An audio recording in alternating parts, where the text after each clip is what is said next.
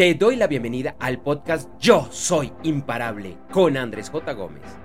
Para más información, por favor, consulta las notas de este episodio y en www.andresjgomez.com. Aprender a decir no es tan importante como decir sí. En la vida es fundamental poner límites y tendrás que decir no cuando algo no te guste y no importa lo que opinen los demás. De forma similar, la vida incluye un componente de incertidumbre y riesgo, en el cual el sí será tu mejor compañero y asesor. Este, este tema del sí, del no, lo, venía pensando hace rato y, lo traigo a colación precisamente porque uno de mis grandes amigos, estamos hablando con, él de ese tema porque él, él es muy del sí, del sí para todo, a él, le cuesta decir, decir no. Y, eso le está trayendo problemas y, me lo comentaba pues en un tema de una, de una relación que está iniciando, porque, porque le ha costado poner límites. Y, bueno, recordando cosas del pasado, no, yo no, no, no tengo, de hecho, de hecho mi problema, más que decir no, a veces es el, el, sí, o bueno, era, era, era, parte de mi problema. Y es que ahí, ahí toca encontrar un, un, equilibrio donde, donde realmente te, eh, te priorices. Muchas veces quienes están acostumbrados a, siempre decir sí, lo hacen para, porque, porque creen que esa es la mejor manera de salir adelante, que no los critiquen, quedar bien con, todo el mundo.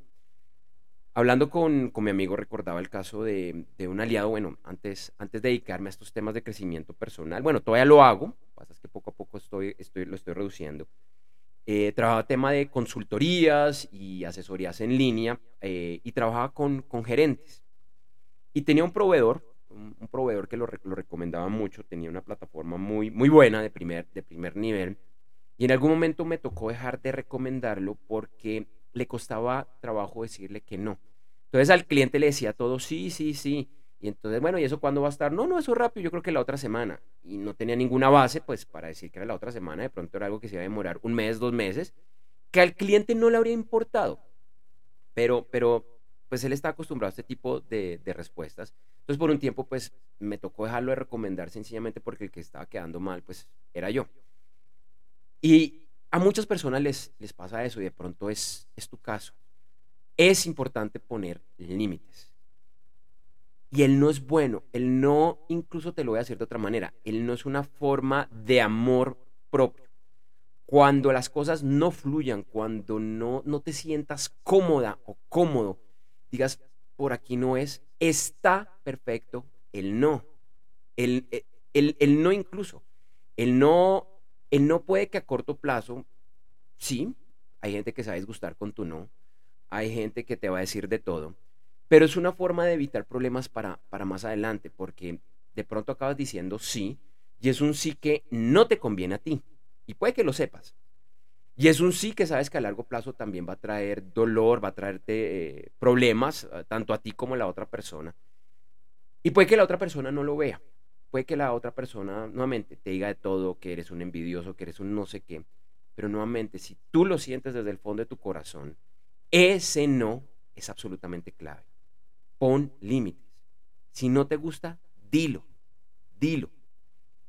Para los que estamos del otro, del otro lado, que solía ser mi caso, que no te gusta el sí, porque el sí a veces también lleva al riesgo, a, a salir de tu zona de confort, a aceptar que de pronto no tienes todo bajo, bajo tu control, pues es un tema también decirle a la vida que estoy bien con lo que tengo y si eres como la mayoría de las personas, tú dices, quiero más, quiero probar una nueva relación, quiero irme de viaje, quiero eh, cambiar de trabajo, quiero crear un emprendimiento, quiero estudiar algo nuevo, quiero, quiero probar todos los sabores que trae la vida, no quedarme siempre con el mismo sabor una y otra vez, lo que usualmente llaman en coaching la vainilla. La vainilla es la segura. Bueno, eh, tenemos, eh, como, como le dice una, una, marca muy famosa de, helados de los Estados Unidos, tenemos, no me acuerdo si es 31 33 sabores. ¿Tú cuál quieres probar hoy? No, por favor, tráeme vainilla. Vainilla es lo seguro. Yo no te digo, pues a veces la vainilla es deliciosa. Pero a veces no, vea, pues si tiene 33 sabores, hoy voy a salir de mi zona de confort. Si siempre pido la vainilla, pues quiero probar otro, otro sabor. Quienes nos gusta tener el control. mira a ver si es tu caso. Quienes a veces somos un poquito psicorrígidos, y lo digo en primera persona porque cada vez soy menos psicorrígido, pero mi esencia es psicorrígida. Nos cuesta el sí. Nos cuesta el sí. También quienes somos a veces un poco tímidos, que, puede ser por lo mismo, ese tema de tener, el, tener el control, también puede ser un tema de pena, puede ser un tema de que nos cuesta relacionarnos con otras personas, mm, bien sean del mismo sexo o, o del otro. A veces ese sí, ese sí causa incertidumbre. Y yo parto obviamente pues desde mi experiencia personal y espero que algo te aporte y se relacione con lo que estás viviendo en este momento. Yo a muchas cosas que le solía decir no, por pereza, o por lo menos eso era lo que me convencía, pero usualmente era por miedo, por timidez, porque quería tener el control y no me gusta que, las demás personas me digan qué tengo que hacer, como mi, niño rebelde eh, interior que por ahí a veces da, da vuelta, pues prefería decir que el no, porque el no era lo seguro. Y acá hago un paréntesis porque es bastante contradictoria. Los que les cuesta decir el no, lo hacen por la misma razón. Bastante, bastante simpático como pera y depende de cómo, cómo lo veamos. Entonces, el sí, si te cuesta tomar el riesgo, si te cuesta decir el sí, el sí como la, película de, Jim Carrey, creo que en español se traduce como sí señor, de, que entra un programa donde todo tiene que decirle que sí, puede que sea tu caso. Pues yo no te digo que hagas locuras, que hagas cosas que te pongan en peligro a ti o a los demás, porque obviamente que no. Y, finalizo este, este podcast, este podcast que sí, bueno, si no lo conoces, esta es como la versión extendida de unas frases, unos quotes en inglés, que he estado publicando desde hace algún tiempo, que, que, ingresé con toda este, esta área del crecimiento personal, en el cual analizo y extiendo un, un, poco más esas, esas, esas frases que yo, que yo escribo. Tiene que ver con tu corazón. Estamos en una sociedad que nos ha enseñado y nos ha acostumbrado a, pensar con nuestra mente. A ver, pues, obvio, Andrés, obvio, nos enseñan a pensar con la mente, sí. Sí, la mente la necesitamos, pero resulta que la mente llega hasta cierto punto, porque nosotros también tenemos la habilidad de pensar con el, con el corazón. Eh, lo que para muchos es el tercer ojo, es el, instinto. Eh, y hay, hay pruebas, incluso hay, hay estudios que muestran que el corazón mm, como que piensa y más que piensa, incluso, incluso como que intuye. Que si tú preguntas algo, el corazón te da una respuesta y es la respuesta. Se sabe a ciencia cierta lo que, lo que es. Es como si el corazón ya supiera por adelantado la respuesta. Lo que pasa es que no nos educan así. No nos educan a la mayoría de las personas.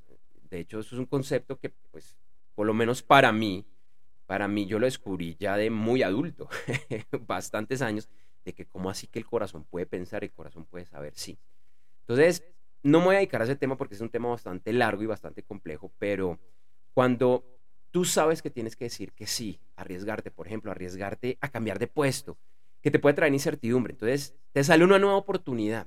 O, eres, un, eres un trabajador y tienes un buen puesto, incluso puede que te guste, que tiene seguridad económica, pero llega una oportunidad quizás con un amigo del pasado que te dice, oye, abramos una empresa, pues hay un riesgo, obviamente, estamos empezando desde cero, toca levantar el capital.